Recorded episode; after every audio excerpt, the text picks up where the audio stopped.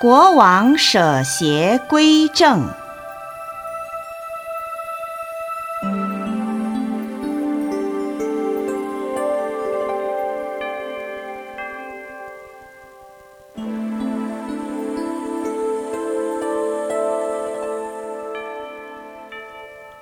从前，印度有个小国，国王的名字叫坚陀，会禽兽语，本来信奉外道。外道邪师居住山中，种了许多果树。如果入山砍柴的人不知自爱，偷食了他的果子，被发现了，邪师就将这个人捉送王宫，并说：“此人的行为不轨，偷吃了我的果子，败坏我的果树，请王治罪。”国王崇拜邪师。唯命是从，不敢违逆，竟因此而杀了许多误采果实的人。又在一个乡间，有一头水牛，偷食了别人的稻秧，被田主发现，将牛逐出田间，以棍杖捶打，进而残忍地折断了牛的一只脚，血流如注。掩盖了牛面，使牛痛苦不堪。因为牛知道国王能通兽语，就狂奔到王宫，向国王告状说：“我因肚子饥饿，吃了少许稻秧，竟被田主打断了我的一只脚，实在痛苦难忍，请国王治田主应得之罪。”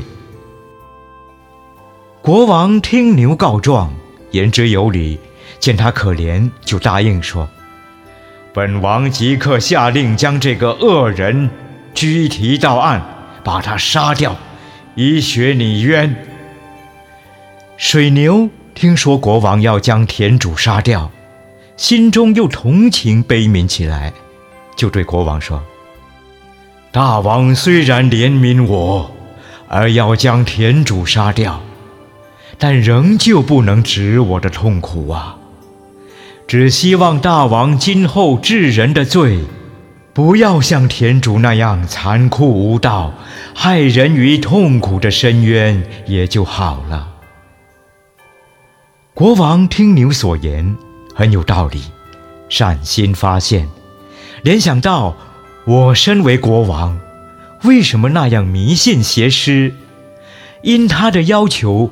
而误杀了许多好人，难道这些人没有家庭吗？他们被我残杀，家人眷属、妻子儿女就不痛苦吗？我以国王之威德，拥护外道邪师，坐享其成，自己也造下了滔天大恶。牛尚有同情心，而我身为国王。就没有悲悯心吗？越想越觉得自己的荒唐不是，实在不如水牛啊！于是国王差人入山，将那外道邪师叫来王宫，拷问他说：“你传此道，与世人有何好处？有何福德呢？”邪师答说：“信我的道。”可消灾致富，富贵长寿。王又问：“可得免于生死吗？”邪师答：“不得免于生死。”国王听邪师这么一说，心想：“我信奉你们这种邪魔外道做什么？”于是将那外道邪师遣走，吩咐侍从打听清楚佛陀的居址。召集群臣商议，严驾宝车，浩浩荡荡，直到齐树己孤独园来。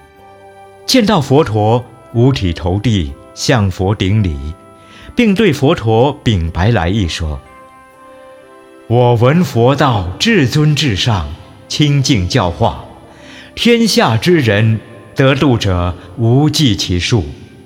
我愿受佛教导，改邪归正。”信奉佛教，佛陀听了，甚为欢喜，当即为国王及其从臣说三规，受五戒十善，勉励做一个人成菩萨道上的行者，并说一切天地人物无生不死的道理。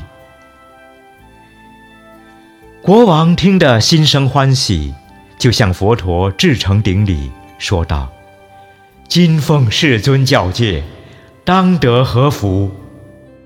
佛言：布施持戒，现世得福；忍辱精进，一心求智慧者，福德更为无量。人寿命中可升天上，也可得作遮迦越王，也可得无为度世之道。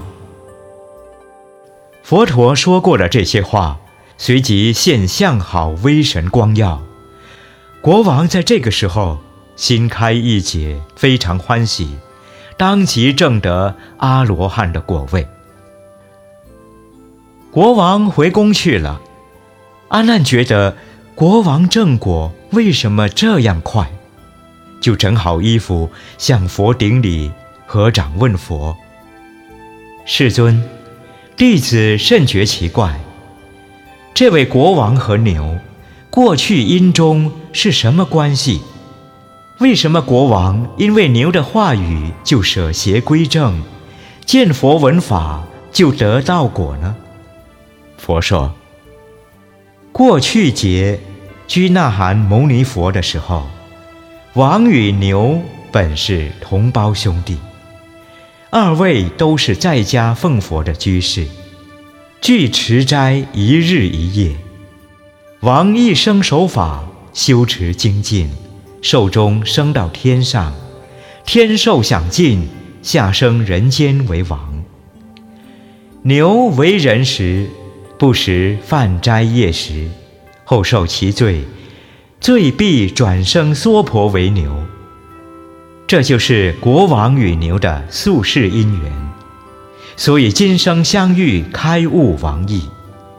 这头牛再过七天即将死亡，寿终生在天上，享诸天福。